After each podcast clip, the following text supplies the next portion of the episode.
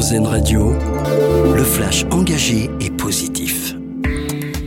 Bonjour, bonjour à tous. Eitan, Erez et Sahar, ils sont les tout premiers Français libérés par le Hamas. Ces enfants âgés de 12 à 16 ans font partie des 11 otages relâchés hier par le mouvement islamiste après 52 jours de captivité.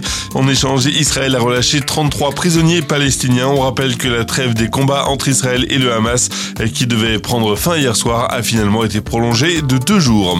Emmanuel Macron attendu à Nantes aujourd'hui. Le chef de l'État se rend aux assises de l'économie de la mer. Le président prendra la parole pour faire des annonces sur l'éolien, mais aussi sur la pêche, un secteur durement touché par la hausse des prix du carburant et par le Brexit.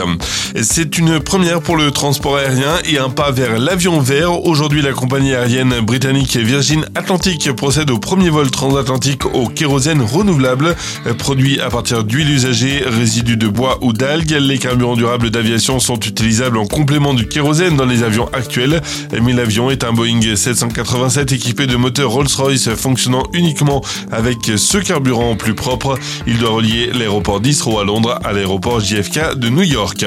J-2 avant le coup d'envoi de la COP28 et cet appel du chef de l'ONU, Antonio Guterres appelle les dirigeants présents pour le sommet à briser le cycle meurtrier du réchauffement climatique.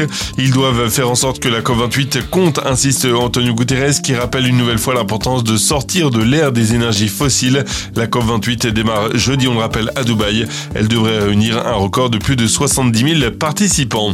Et puis encourager l'autonomie des enfants avec des ustensiles éco-responsables, c'est notre dossier solution que propose Ma Vie Pratique.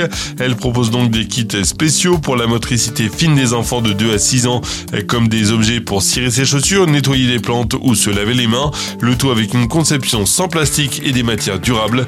Pour en savoir plus, retrouvez notre dossier complet sur azen.fr. Voilà pour l'actu aujourd'hui, très belle matinée à vous à l'écoute d'Airzen Radio.